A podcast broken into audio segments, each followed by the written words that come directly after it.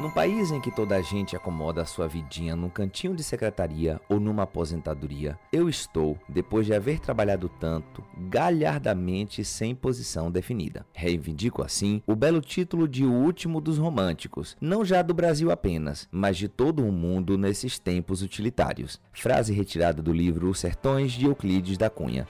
Um ótimo episódio.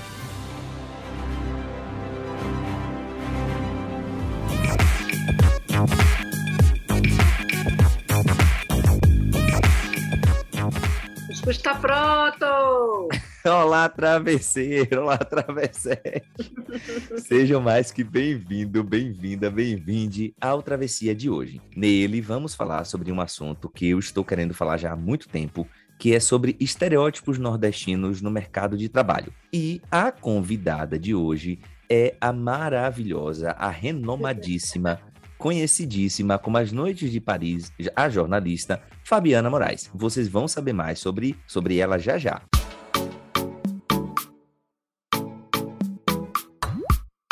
Só que aqui, antes da gente começar, né, vamos para os nossos recadinhos paroquiais, que você já sabe de cor e salteado. O primeiro deles é que a gente tem um programa de apoio de financiamento coletivo. Então vai lá no apoia.se barra travessia de carreira que você vai descobrir o que você vai ganhar ao ajudar aqui o Travessia de Carreira, dar o seu financiamento aí, o seu apoio, tá bom? E outra coisa também, não esquece de seguir a gente nas redes sociais, não esquece de dar o seu curtir, dar o seu like, dar o seu joinha, não esquece de avaliar o nosso episódio por onde você esteja escutando, não por mim, é claro, né? Mas pela convidada de hoje, vocês não vão fazer satisfeita com ela, tá certo? E aí, vambora parar de papo aqui, porque o cuscuz já está servido e a nossa convidada de hoje aqui, Fabi, né, tá chegando. Fabi, bem-vinda, bem-vinda demais ao que ao palco do Travessia. E eu já vou começar com uma pergunta. Menina, como é que a gente sobreviveu a 2021, mulher? Conta aí. Acho que a gente sobreviveu porque a gente tinha uns aos outros, que a gente tinha esperança, porque que a gente não desiste fácil e porque a gente sabe que isso que está aí é um desvio também, né? Na nossa história. É, uma, é um resultado de uma covardia nacional né? não deixa de ser resultado de uma covardia coletiva também, de pessoas que, por exemplo, foram para a praia ou viajaram em vez de votar ou ficar em casa. Então tem isso também, mas eu acho que pagamos alto preço, né? Então, às vezes eu acho que a gente precisou chegar a esse fundo de poço para talvez voltar para o espelho e olhar para si mesmo de novo. Perfeitamente. Eu concordo demais com tudo que você falou. A gente sobreviveu, a gente tomou as vacinas com muita luta, que a gente que só foi porque a gente pressionou esse negócio. Mas assim, Fabi, é, mudando de pau pra cacete aqui, como dizia minha avó, a gente aqui no, no, Travessia, a gente faz essa conversinha mole no começo aqui com a convidada, mas o que a gente gosta de saber mesmo aqui é da fofoca, tá? E a gente gosta muito disso. É, menina, você tá por fora essa audiência aqui, a, as DMs por aí afora explodem contando fofoca, viu? E a gente gosta de saber aqui da nossa convidada, antes de começar o papo, aquela coisa toda, porque assim, teoricamente, esse podcast é sobre carreira, né? claro. Mas a gente quer saber aqui, né? Fora do ambiente de trabalho, né? Além do Lattes aí, que vocês vão ver que Fabi é, é, uma, é uma super pesquisadora.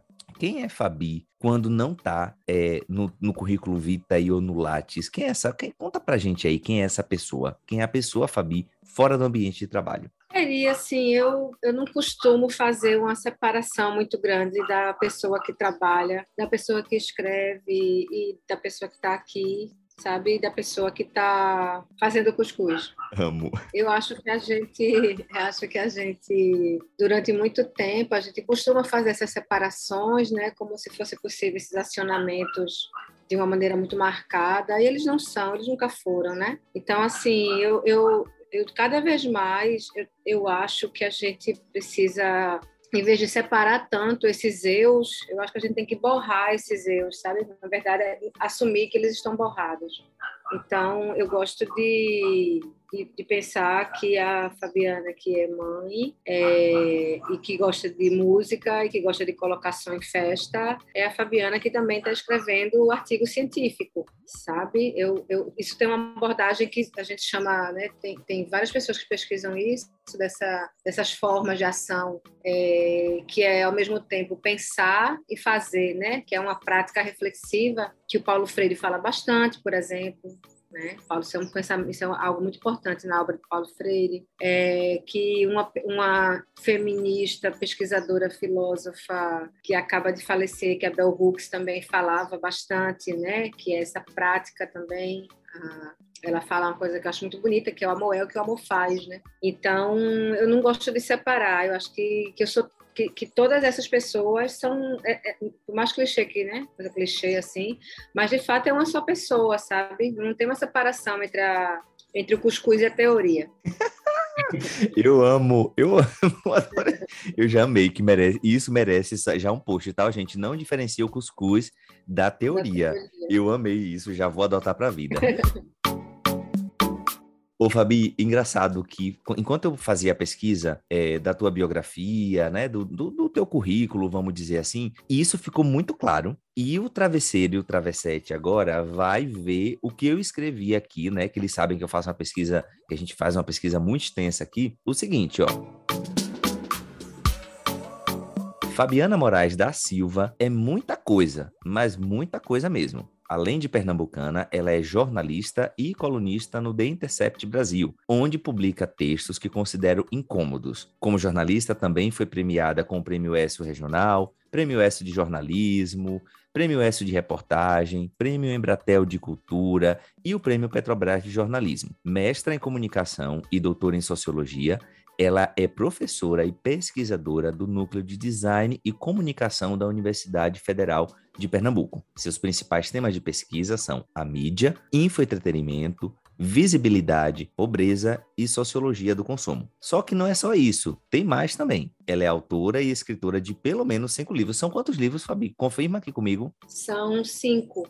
Cinco, né? Beleza. Então a pesquisa bateu certinha, tá? E por conta deles, ela foi indicada três vezes como finalista ao Prêmio Jabuti, na categoria Livro-Reportagem, com Os Sertões, Nabucco em Pretos e Brancos e O Nascimento de Joyce. Mais recentemente, Fabi publicou no Conectas 20, um livro que reúne perfis de ativistas em direitos humanos do Sul Global que ajudaram o Conectas a se formar a referência que é hoje. É só isso? Não. Tem muito mais. Gente, ela é extensa mesmo, tá?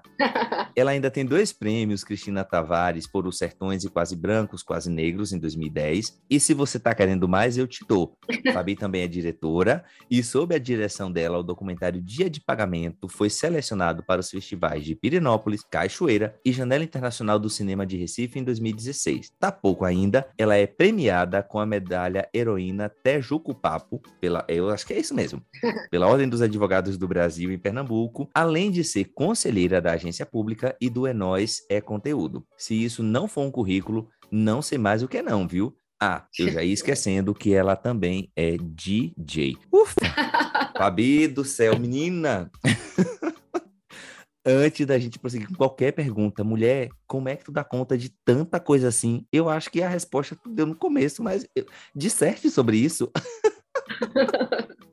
Gente. É, não, eu, eu, eu, quero, eu quero fazer menos coisas daqui a pouco. É, não dá, né? Mas é um cumulativo também, né? De, de quando você se propõe também assim a estar tá na tá na academia, por exemplo, e ao mesmo tempo participar do debate público, né? Porque eu acho que é isso, como eu falei antes, não deve fazer essas separações, né? Quem está na academia pode e deve, né? Se quiser, não, não se encastelar, né? E uma forma que eu também consigo de fazer isso é, é, justamente através da coluna, por exemplo, né? de realizar aí um, um, uma participação no debate público que para mim é importante, né? principalmente nesses tantos exemplos de, de uma imprensa que é muitas vezes, no mínimo, leviana que a gente tem de desenho de país, né? Assim, uma, acho que isso vem mudando, né? Até porque a gente saiu da, da curva né, com a eleição de Bolsonaro, mas é, uma, é, uma, é um tipo de tem um tipo de imprensa de profissionais que, que tem uma visão muito limitada, por exemplo, do, de uma perspectiva democrática. Eu acho que isso vem aos poucos, assim, não acho que isso vai ter uma grande mudança no geral, porque eu acho que é, de fato, essa democracia mais liberal é aquela é, seguida pela maioria dos veículos de imprensa desses que se titulam como nacionais, é, mas a gente também tem ótimos exemplos né, de iniciativas de jornalismo que trazem modelos muito importantes. A agência pública que você citou, eu acho que é um deles, né, de uma cobertura, é, por exemplo, sobre a região amazônica, que é assim incomparável com o restante dos jornais. A gente, infelizmente, agora teve o fechamento do país, Brasil, infelizmente, eu acho que era outro jornal que fazia uma diferença muito grande, mas ao mesmo tempo a gente sabe que, o, que muitas vezes esses jornais têm um alcance muito limitado em relação a, a tantos outros, né, que a gente, né, principalmente esses que pautam muito o debate. É, mas às vezes eu fico pergunta me perguntando assim também se a gente não dá muita importância a esses jornais, sabe? Se a população por aí, por exemplo, está realmente dando importância. Sim. Ou se somos nós, né, que, enfim, seguimos, debatemos, é que acabamos conferindo essa importância a esses veículos. É, nesse instante, eu estava conversando com um amigo é, sobre essa fórmula de que você tem para você atacar os inimigos é, invisíveis que não existem, uhum. né? Você se mostra como um protetor, como um defensor do, do, de quem esse inimigo invisível quer atacar, e o resultado a gente enxerga como isso aí. É uma fórmula que meio que é consagrada, né? Tipo, uhum. você quer atingir um objetivo, você vai chegar nisso daí. Uhum.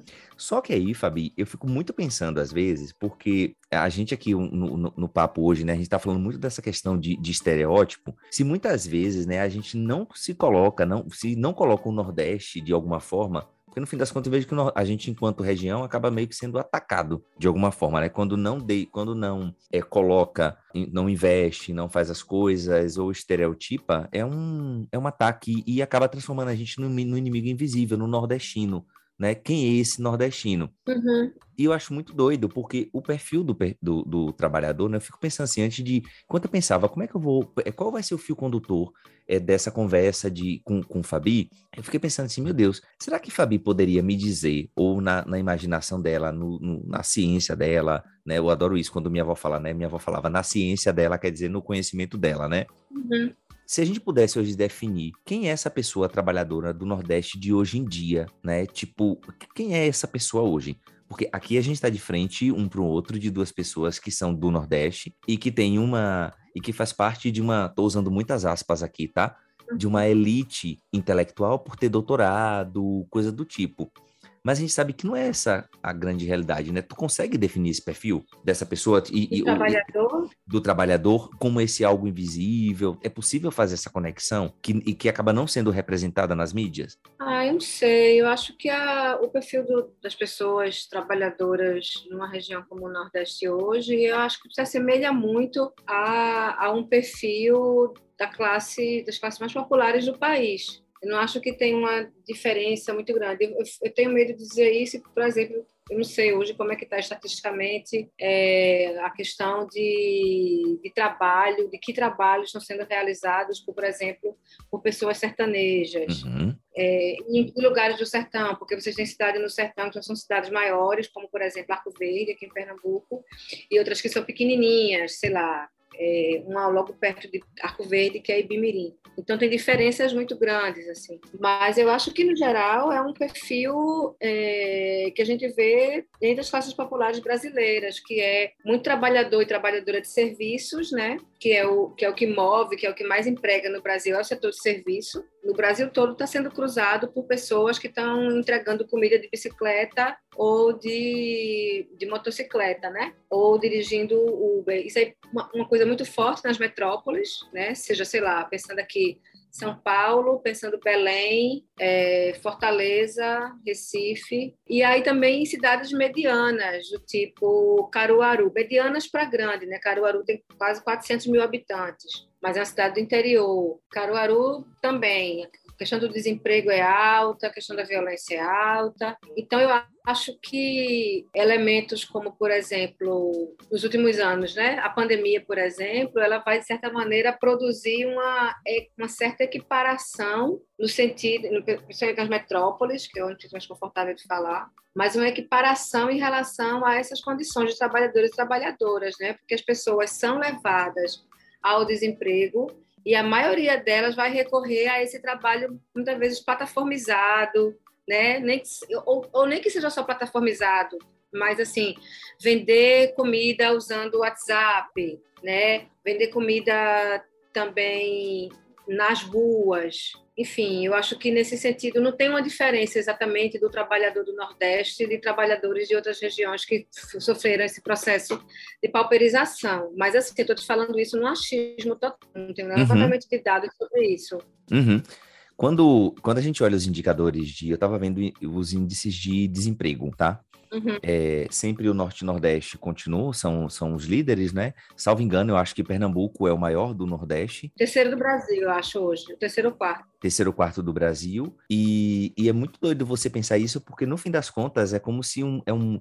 É meio que um mood global, assim, sabe? Tipo, uhum. outras cidades do, do mundo, assim, ou seja, a gente que era nordestino antes e que sofria com determinadas coisas, as pessoas hoje também estão sentindo na pele uhum. da mesma forma, né? Eu não sei se, se o sofrimento foi uniformizado ou foi igualado. É nessa, é nessa coisa uhum. aí, Fabi? Até certo ponto, né? Porque é, você tinha, antes da pandemia, por exemplo, né, populações que já tinham uma experiência cotidiana, seja ela na saúde, no acesso à justiça, é, no, no, no, no, dia a dia mesmo, no estar tá vivo e caminhando pelas ruas do Brasil, situações muito diferentes, né? Já. Então, assim, é, você tem uma simetria muito grande em relação a públicos, a populações, a, a indivíduos e a grupos. E aí, uma vez a epidemia chega é, e ela iguala, entre aspas, mas ela iguala quem era desigual. E nesse caso, por exemplo, é, é muito diferente uma família cujo, cuja mãe era a única pessoa da casa que tinha uma renda fixa porque trabalhava, vamos supor, num, num restaurante, né, como cozinheira, como garçonete, e essa pessoa era a única provedora da família, de uma família na qual você tem duas pessoas que, que, que são responsáveis pela manutenção da família, mas uma só delas fica desempregada e uma ainda mantém um emprego. Sim. Estou falando isso porque, salvo engano, a maioria dos, das famílias brasileiras são chefiadas por mulheres. Uhum. Né? Mulheres geralmente ganham é, cerca de 30%, 20% a 30% menos. Então, uma pandemia, por exemplo, quando ela se abate, mesmo que ela demita homens e mulheres numa escala igual, a gente sabe que as mulheres já tinham uma situação desigual anterior. Então, ela iguala nesse sentido, mas ela vai igualar dentro de uma desigualdade que se aprofunda para uns e não para outros. Sim. Então, tem essas, tem essas características, né? Perfeitamente. Ou seja, né, vocês estão vendo aí que fizeram tanta chiada com a cara da gente, com o nordestino, que agora estão sentindo um, um gostinho na pele aí da perturbação da realidade, na verdade. E realidade essa, Fabi, assim, eu imagino, não tenho dados ainda, né? Tipo, isso é péssimo, né? Eu tô conversando com a jornalista e não tem dados, um cientista conversando com outro cientista sem ter dados, mas que provavelmente a gente tá vendo os movimentos acontecerem muito de pessoas saírem para vir para São Paulo. Uhum. Eu, tipo, passei por aqui, o é, Uber tem dito, né? Tenho andado muito de Uber aqui na, no processo de mudança, uhum. os travesseiros estão acompanhando. É,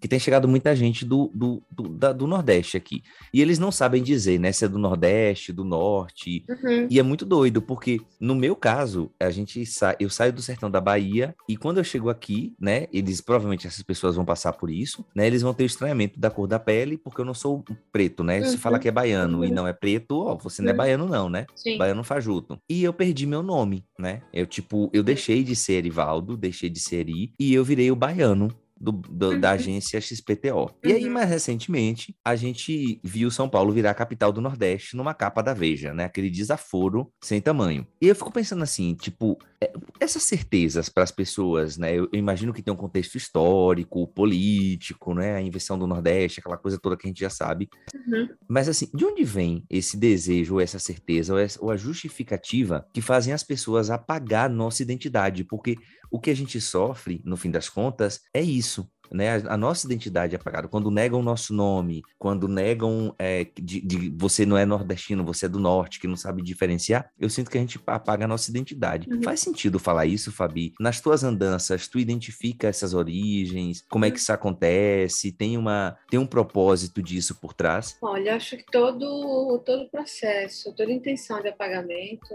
ela é mais uma expressão, né? Uma, uma expressão reiterada de demonstração de, de poder e de controle. Então, seja em, em relação a qualquer pessoa ou população.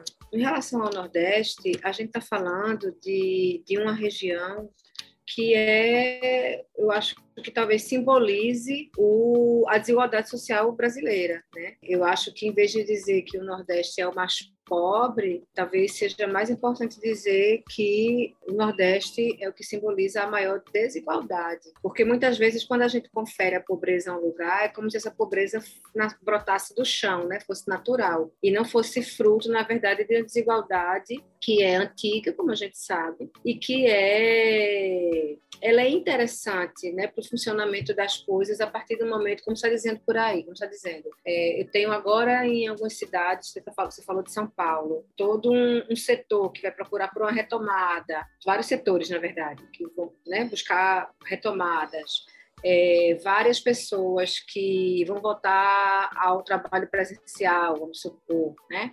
é interessante que eu tenha um, um contingente é, de pessoas dispostas a, a trabalhar de muito barato. Né? É interessante que eu tenha essa, essas pessoas, é, que eu possa voltar, por exemplo, a como a gente fazia, e ainda faz, eu sei disso, com empregadas domésticas, que você paga um salário muito pequeno, mas tem um serviço de luxo à sua disposição. Tem uma pessoa quase, sei lá, 10, 12 horas à sua disposição, de preferência que durma na sua casa, enfim, tem essas, essas coisas que a gente foi mudando a partir, por exemplo, é, da PEC, né, das, das, empregadas domésticas, tudo isso. É, mas eu acho que esse apagamento ele tem muito a ver com isso, né, com, com a necessidade de, de reiterar uma relação de poder e, ao mesmo tempo, com com uma necessidade que é estrutural do próprio funcionamento né, desse novíssimo, velhíssimo capitalismo que, que a gente experiencia, né? que ele vai ser novíssimo no sentido é, onde eu tenho toda uma facilidade de acessos e uma, uma tecnologia mais amigável para cumprir uma série de funções. É, por exemplo, a gente está conversando aqui agora, né, gravando um, um programa, e ao mesmo tempo, em outra ponta, eu tenho é, uma. São essas realidades sobrepostas, né?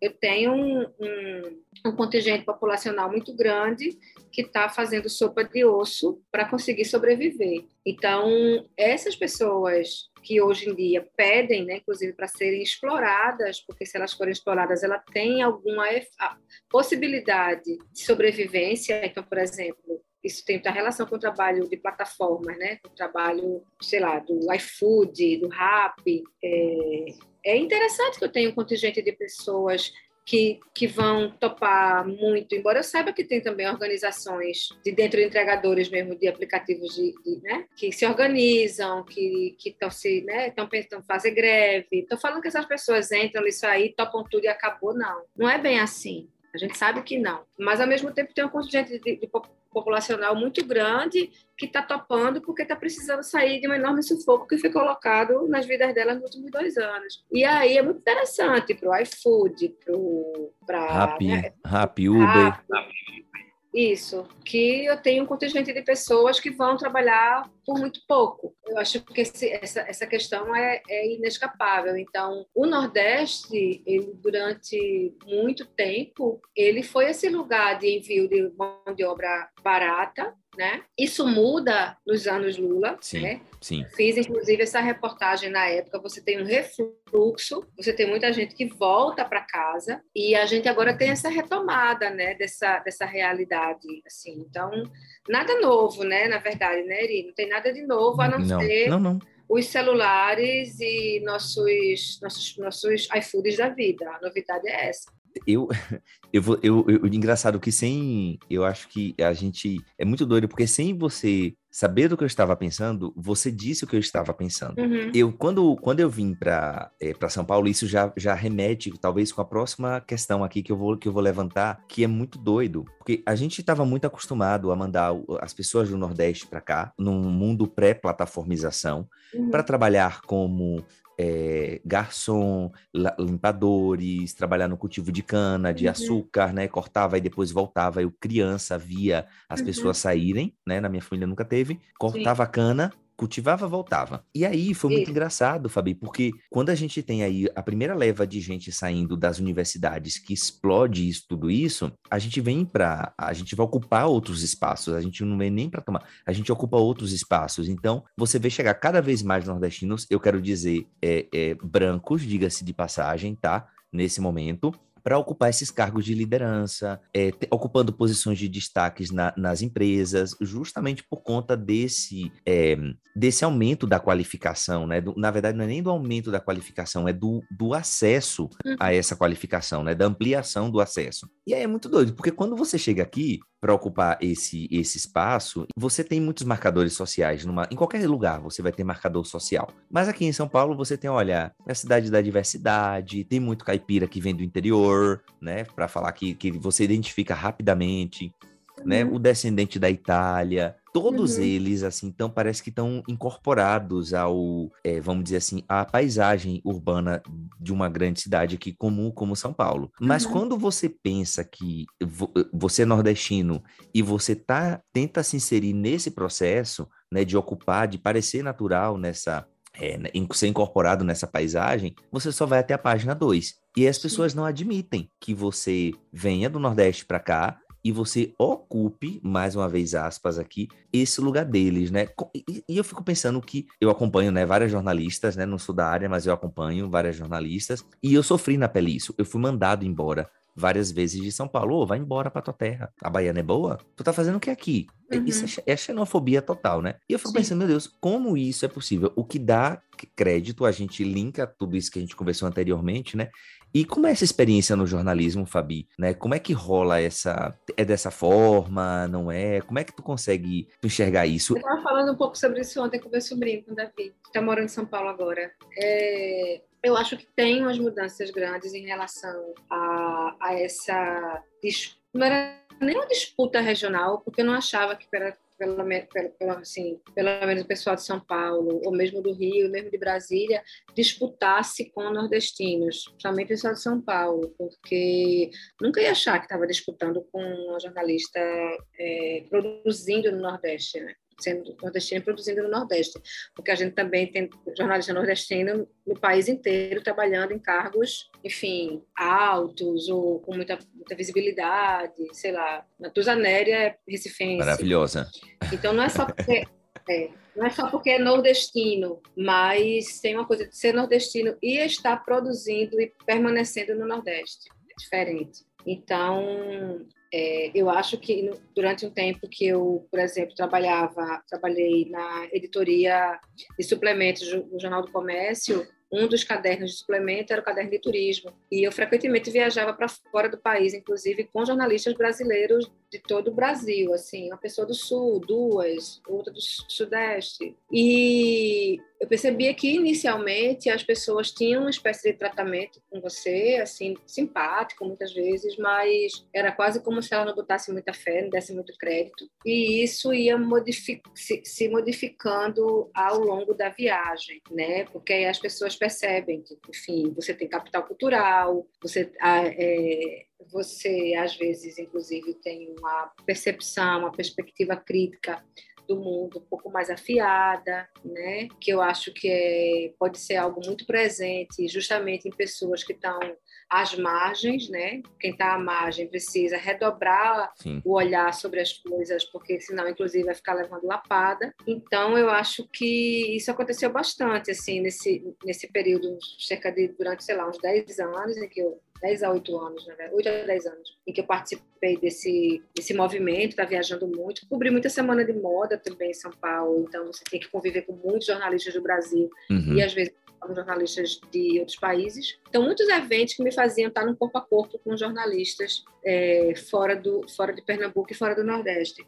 E aí eu acho, eu tenho a impressão que hoje esse é um cenário diferente, né? Porque a gente vem discutindo muito essas questões de território, de poder, né? de raça, de classe. Então eu tenho a impressão que hoje não é daquele jeito, não, sabe? Aquela coisa tão marcada, tão. Eu acho que tem mais camadas atualmente, tem mais. As pessoas estão menos à vontade para falar, perguntar aquelas bobagens, uhum. afirmar aquelas bobagens, aqueles clichês eu, eu, tipo assim, eu tô voltando agora. Tipo, será que em 2000, de, pra, de São Paulo em 2018? Eu tô voltando aqui agora. Uhum. Eu ainda não, não senti essa, te, essa temperatura, sabe? Uhum. Mas ficaram aqui amigos, irmãos, e, tipo, eles, eu concordo com você. A gente sempre conversa sobre uhum. isso, né? Sendo é, baiano e, e, nordestino, no fim das contas, a gente sempre conversa sobre isso, né? Como é que, é, como é que tá essa temperatura do negócio? Uhum. E, de fato, a gente foi sentindo. É como se, é como se fosse provando que a gente pode estar aqui ocupando esses espaços. E você falou que quem está à margem, né? Eu gostei muito dessa,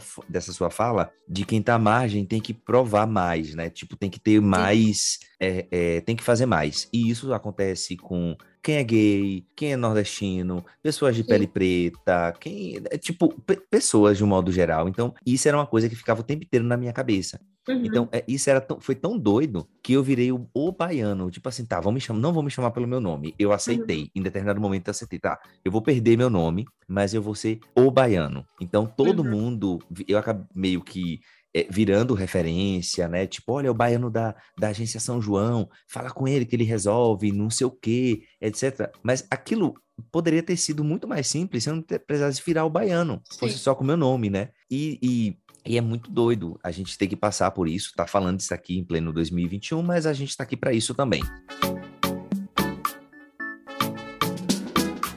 Ô, Fabi, você falou uma outra coisa aí que eu gostei muito e que, por coincidência, jornalista, né, gente? Ela sabe para onde conduzir a conversa e eu amo isso.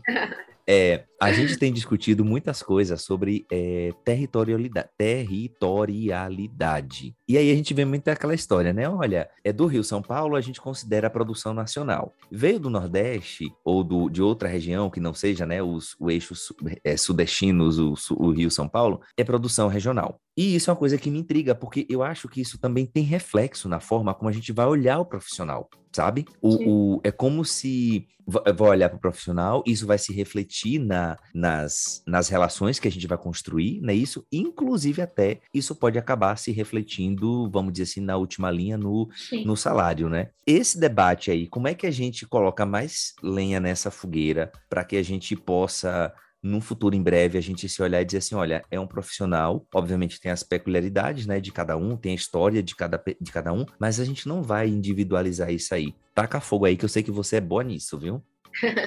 eu estava falando e eu fiquei me lembrando de uma coisa que para mim é isso, você você tem apontamentos de mudança, você tem um amadurecimento de certo debate sobre questões regionais, local regional, local global, que é uma coisa que desde os anos 90 é, a, gente fala, a gente fala muito a respeito disso aqui em Recife, muito por conta dos anos 90, do, do Mangue Beat, né, Tipo Science, essa, essa, discussão ficou bem forte, né, dessa coisa local global, assim, e acho que ela se populariza ainda mais nesses últimos tempos. Então, né, tem todo, uma, todo um questionamento de por que, né, por que nacional, por que regional, se você tem, na verdade, regionalidades que só juntas é que podem falar de um nacional, né? Você tem regionalidades apartadas, então a regionalidade do Sudeste e não é a regionalidade do Nordeste. Faz sentido, faz sentido porque se você tem aí um classismo muito encalacrado na alma brasileira, esse, esse, sentido de o que é regional e, portanto, menor, e, portanto, com uma, uma, área, uma área de atuação e de reverberação menor, vai se dar justamente em cima daquela região economicamente mais fragilizada. E aí eu sei que as pessoas podem dizer, ah, mas tem podcasts, tem, pensando aqui na imprensa, tem vários exemplos de, de ações, é, de programas, não sei o que, que são do Nordeste e que estão sendo feitos lá. Beleza, estão. Mas quando você abre esse tocador de podcast, eles aparecem? Não aparece não, tá? Aparecem. É, o, que, o que a gente tem hoje, pensando aqui especificamente no ambiente do podcast, que eu acho um ambiente super importante para pensar até o futuro do que a gente está fazendo nas universidades, é, é ridículo as audiências, são ridículas audiências, mais do que isso, são ridículos apoios para quem está produzindo conteúdo no Nordeste, no Nordeste e é nordestino está no Nordeste, não falo nordestinos que estão fora, mas que estão aqui. Você, você tem pouco, porque sem pouca, pouca grana colocada, de fato, desse, dessa indústria nesses, nesses profissionais, nesses veículos podcast, que às vezes até acho que cometem um ou outro escorregão, porque se intitulam muito como regionais. Sim. Né? É, eu já falei sobre isso, inclusive, com o menino do Budejo. Mas eu sei que, por exemplo, a, a Camila Inês das Cunhães. Uhum. Eu amo, tá? Um beijo para as meninas. Elas estão produzindo conteúdo nacional. Elas falam também do Ceará, claro, mas aquilo ali não deixa de ser, por causa disso, nacional. A gente tem a imprensa brasileira muitas vezes discutindo sobre espectro muito específico de João Dória. Tudo bem, ele agora é um presidenciável, mas é um presidenciável, vamos lá, com 2% de intenção de voto, ou 1% muitas vezes, né? Então, esse cara é um cara nacional, né? De fato, mas eu acho que é essa relação entre regional e local só reproduz a nossa relação mesmo de poder e principalmente de um capital econômico, sabe? É, que vai estar centrado numa região, vai estar mais concentrado em outra, e essa, essa ideia, essa equiparação entre regional e local, ele nasce a partir também desse, desse fenômeno né, social, econômico. Eu acho muito, eu acho muito legal você falar isso, porque a gente, veja, eu sou um homem nordestino, né, baiano, e aí quando eu descobri que tinha organizado uma rede de os podcasts, né, os produtores de podcast, estando no Nordeste ou não, eles, a gente tem uma rede nordestina de podcasts, eu não sei se você sabe. E aí a gente se reúne para tentar é, como bloco, vamos dizer assim, né, ver o que, é que a gente consegue é, construir junto, já está provado, uhum. né, inclusive até cientificamente, né, por pesquisas, que faz sentido você se organizar em redes para poder é, distribuir conteúdo, fazer aquela coisa toda. Mas mesmo assim ainda, e, e, e, você falando isso, Fabi, mesmo assim, daí eu me dei conta um dia de que no fim das contas eu não escutava absolutamente nada do Nordeste.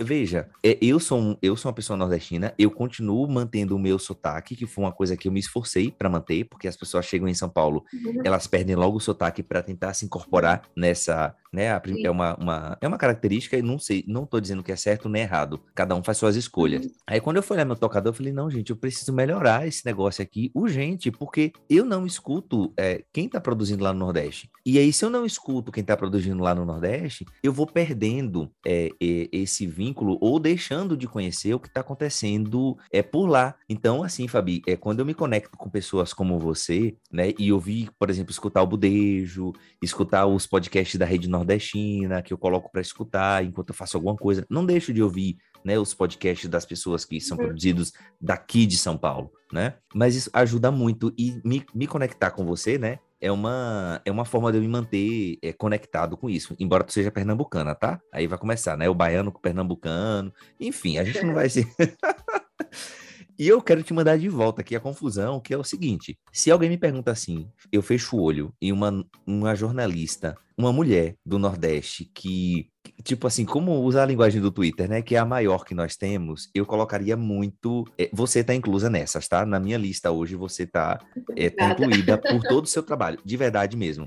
E hoje tu conversa com o Brasil inteiro, né? Tipo, você tá aí sediada no, no, em, em, em Pernambuco e você uhum. conversa com o Brasil inteiro. E eu fico pensando assim, meu Deus do céu, Fabi, o que deve receber, o que deve ter de desafio para ela ser essa comunicadora que, estando lá, conversa com todo como é que tu vê esse, esses desafios? E mais ainda, tu é uma acadêmica, né? E bota essa camadinha mais aí, né? Que você é, e acadêmico não gosta de se comunicar da forma como tu faz, né? Ou como eu faço e muitos outros. Como é, como é que tu consegue costurar esses desafios? Quais são e como é que tu costura isso, mulher? Um desafio especificamente da academia, não só da academia, acho que do jornalismo, por exemplo, é conseguir fazer uma mediação qualificada sem que aquilo se torne simplista. Então, eu estou escrevendo agora sobre cobertura política da imprensa. No geral, é uma cobertura política muito fla-flu, né, que uhum. incentiva quase uma briga entre grupos mas não há um entendimento de que isso é natural da política. É quase como se as pessoas não estivessem, faz, não estivessem fazendo política. Uhum. Se matem e eu não tenho nada a ver com isso, né? No fim das contas. É, na verdade, joga com isso. A Alckmin e Lula já brigaram. Lula já chamou Alckmin disso. É, Alckmin já chamou Lula daquilo. Então fica essa coisa meio que eu acho que é um, componente da, da, das eleições da imprensa brasileira. É, ontem eu conversei com a professora que é muito muito qualificada para falar sobre isso, que é a Ivana Fechini, e ela daqui da UFPE, e ela citou a questão do, do, do brasileiro tem uma matriz muito grande no melodrama, né? O melodrama latino-americano e dentro disso um, um, um, produto do melodrama, a própria telenovela. E ela percebe como a, a política é construída como se fosse telenovela com mocinhos, com bandidos, sabe? Com o grande bicho que pode chegar, que é a corrupção, é, enfim, lida com, essas, com esses elementos como se eles fossem estranhos à política, como a política não fosse um lugar de dissenso, de discussão, de briga. Conflito. É isso, né? de conflito. E aí diz, a Dória brigou com fulaninho, o que será que aconteceu? Aí fica uma coisa meio, uhum. né, um, um subjornalismo nesse sentido. Então, eu acho que é um desafio hoje é saber comunicar bem, mas saber comunicar com qualidade, assim, sem, sabe? Uhum, uhum. É, é, como, é quase uma fofoca é, que não edifica, né? É uma fofoca que não edifica. Exatamente.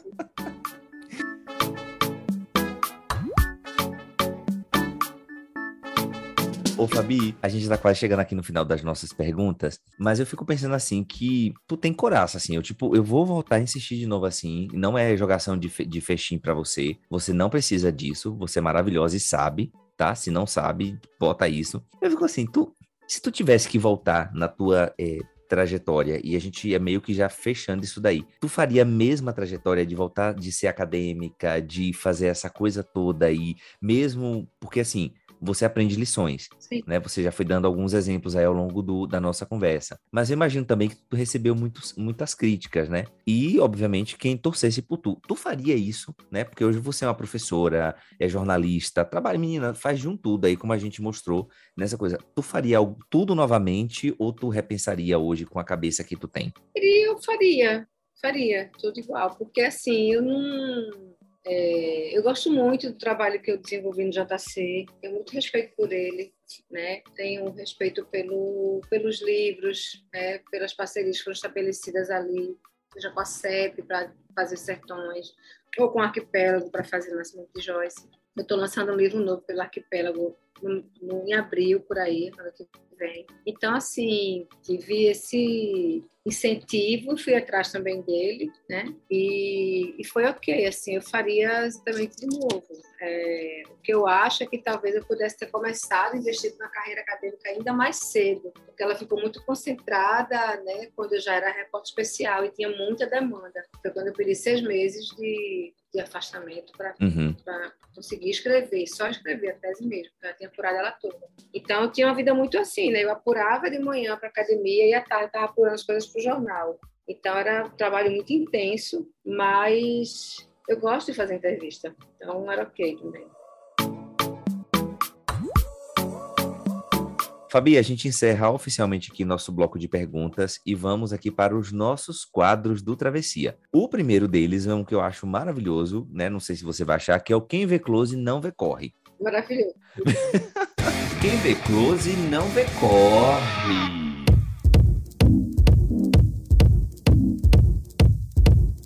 Nesse quadro aqui, mulher, você conta pra gente aqui. A gente ama saber um perrengue que passou, mas que na frente estava tudo maravilhoso, porque a vida é isso, né? Então, tem alguma. Tu tem uma história dessa para contar pra gente aí? A gente ama saber a desgraça, viu? A gente aqui não, não poupa, não quer saber de coisa leve, não. Tô aqui pensando. ah, eu acho que uma coisa que aconteceu recentemente foi eu fiz a com meu companheiro, né, eu e Moacir, fizemos a curadoria da exposição do uma, exposição no Museu da Língua Portuguesa, é, chamada Língua Solta. Ah, foi essa... vocês que fizeram? Fomos nós. Gente, eu ah, e meu companheiro. Caramba! Nossa, eu fui ver. Foi? Eu amei. E, e, tipo, veja aqueles, né? Os desatentos. Lê, mas não associa o nome com a pessoa. Uhum. Ok, desculpa. Continua, Fabi. Arrasou. Amei. Fomos nós. e, e, é isso, ficou muito legal, ficou, ficou massa, assim, ele gostou demais do resultado. Mas a gente fez ela, quando a gente começou a viajar por ela para fazer pesquisa de elementos que eu a exposição, veio a pandemia e a gente teve que parar tudo e aí, então, inicialmente pediram para a gente fazer a exposição, era, era permanente, ela ia durar cinco anos, e ela era num espaço muito reduzido, que era praticamente um corredor lá do terceiro andar da, do Museu da Língua, e depois eles perceberam que a exposição ela podia falar mais ainda, o espaço era muito pequeno. Então a gente teve que voltar e redesenhar a exposição para um espaço maior. Só que isso dentro desse contexto de, de, de pandemia, de não sei o quê. Então quando a gente mundo, quando a gente teve que retomar a exposição que ia ter muito mais gente, ia ter que fazer muito mais convite, ia ter que fazer mais reunião, ia ter que fazer. Eu estava no meio também, me comprometi com muitas com três disciplinas no semestre. Então foi muito pesado assim. Ano passado eu eu trabalhei, trabalhei muito esse ano, ano passado trabalhei mais ainda, porque eu acho que a gente não a gente não estava acostumado a ficar trabalhando na, via tela, né? Uhum. Então você acabava, acabava topando muita coisa, né? Assim, eu não, eu não conseguia entender, às vezes, porque eu estava tão cansada depois de dar uma hora e meia, duas horas de aula, mas é muito mais cansativo do que você estar tá em sala de aula presencial. E como eu não sabia que, que ia ser desse jeito, eu me comprometi, eu, eu ofereci um curso chamado Jornalismo Contemporâneo, com duas turmas, é, turmas de 40, 30, né? E aí teve esse corre da exposição, que aí foi retomado depois de um tempo, e a gente teve que refazer, é, porque saiu de um espaço para outro muito maior. E as coisas da, da universidade mesmo, ter que fazer projeto de extensão, de pesquisa. Então foi um acúmulo muito grande de coisas que desembocaram, foi legal. Eu também queria publicar artigo científico, porque fazia um tempo que eu não tinha publicando, então me esforcei para publicar coisas que eu tinha apresentado em congresso, sabe? Uhum. Então, eu, eu, eu, quis um investimento maior na minha na academia, que já é um investimento grande, porque você precisa também desse, né, que seu pensamento circule academicamente. É, e, ao mesmo tempo, é, produzindo essa exposição, fazendo essa exposição, é, e essas coisas todas, assim, né, você chega ali na exposição, por exemplo, é tudo Parece que foi um processo muito simples, né? Você foi ali, quero isso, quero isso, quero aquilo, não sei o quê, não foi desse jeito. Enfim, vocês estão vendo aí que a vida da crente não é fácil, né? que a vida do crente não é fácil. Eu quero ouvir. Não é fácil. Mais alto. Não é fácil. Receba esse shalom, viu, Fabi?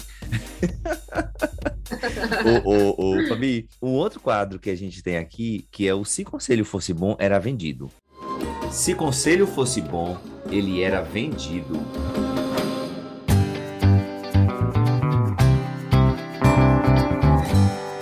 Um conselho que tu, né, que ninguém te deu, mas tu aprendeu, e veja só que tem um detalhe, a camada é mais, mais embaixo ainda, né? Não é o que alguém te deu, foi tu que aprendeu, mas se é tão bom que se, se tu pudesse, uhum. tu ia uhum. vender. Dá esse conselho pra gente aí, aproveitando que tá começando esse ano de 2022. Vamos lá, jogador, que o palco é teu. não, eu sou muito boa de dar conselho, não, pra ser sincera. Ah, eu acho que uma coisa que a gente pode fazer, somente quem é comunicador comunicadora, jornalista, enfim, é nomear, chamar as coisas pelos seus nomes, né? parar de achar que, por exemplo, a, a presença de, de militares nesses né, na, na, vida pública, na política é uma coisa aceitável, né? É, acho que a imprensa fez isso também, normalizou muito isso e a gente a gente passou por um mês de setembro horroroso, né? Aquela primeira uhum. semana, todo mundo achando que o Brasil podia sofrer um golpe é, militar por causa do, né? E eu acho que a gente, né? A gente ah, sei lá, se alguém falasse há 10 anos atrás que a gente está passando por isso, a gente não ia acreditar. A gente achava que estava muito amadurecido democraticamente, né? Institucionalmente democrático. Uhum país. E a gente viu que não, que uma coisa muito simples pode levar tudo a perder. É, e essa coisa, entre aspas, simples, foi trazida também pela imprensa ao não nomear as coisas, né? A não colocar em Bolsonaro o carimbo que ele merecia e a tratá-lo como ele deveria ser tratado. Ele, na verdade, foi higienizado pela imprensa, né? Ele foi, foi normalizado pela imprensa. E o custo social da gente é muito alto, porque quando a gente está falando sobre isso, e parece que é só uma questão política ali fechada, mas a escolha dele tem tudo a ver com as pessoas que estão agora colhendo osso nas ruas também. Então, não, não é qualquer coisa, não é qualquer operação. Então, assim, eu acho que, que é uma palavra que tem que eu gosto muito, assim, eu acho que a gente precisa, né, um conselho, e aí, sendo mais sintética, é se responsabilizar pelas coisas, né? A gente precisa parar de responsabilizar os outros e é se responsabilizar por nossas escolhas, né, por nossos votos, por nossas atitudes políticas, por nossas ausências políticas. Nós somos responsáveis também pelo que está acontecendo lá fora. Não é a culpa é sempre do outro, do, né? Assim, o governo também é você e eu. Uhum. Então, eu acho que a, a autorresponsabilização é algo muito necessário e eu espero que a gente tenha uma imprensa mais autorresponsável nos próximos anos. Ou seja, você deu dois conselhos, não era boa de conselho e deu dois que a gente pode levar para a vida. O primeiro é dê nome às coisas, tá certo? Sim. Então, não, não, se a gente não dá nome, não funciona. E o outro é, meu filho, assume teus BO e tá tudo certo. É, Pronto, minha é. filha, começar 2022, não tem outra forma melhor do que isso, Fabi. E aí a gente acaba.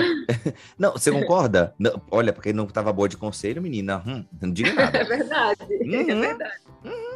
Então fica aí a dica, né, para vocês todos.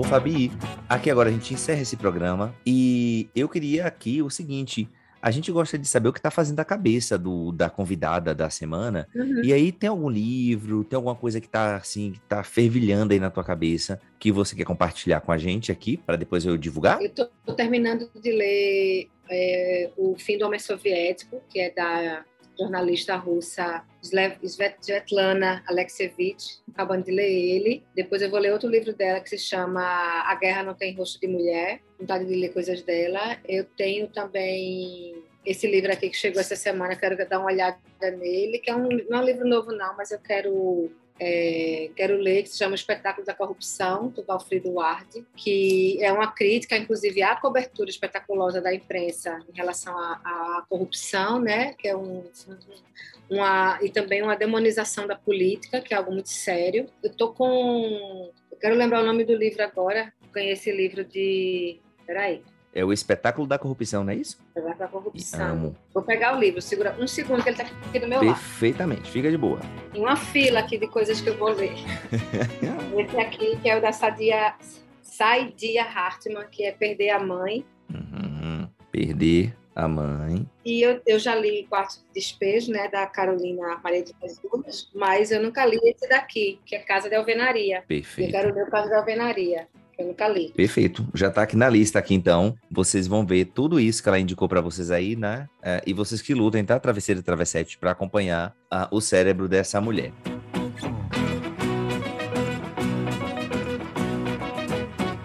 Ô, Fabi, agora o fim é real, ele, ele se anuncia para alegria da gente, tá? E do travesseiro também que tá aí até agora escutando a gente, começando esse ano de 2022. Compartilha com a gente aí, onde é que a gente pode te achar, o que é que vem aí de Fabi, o qual é teus planos para o futuro, conta pra gente, onde é que a gente te encontra se a gente quiser mandar uma cartinha de amor para você.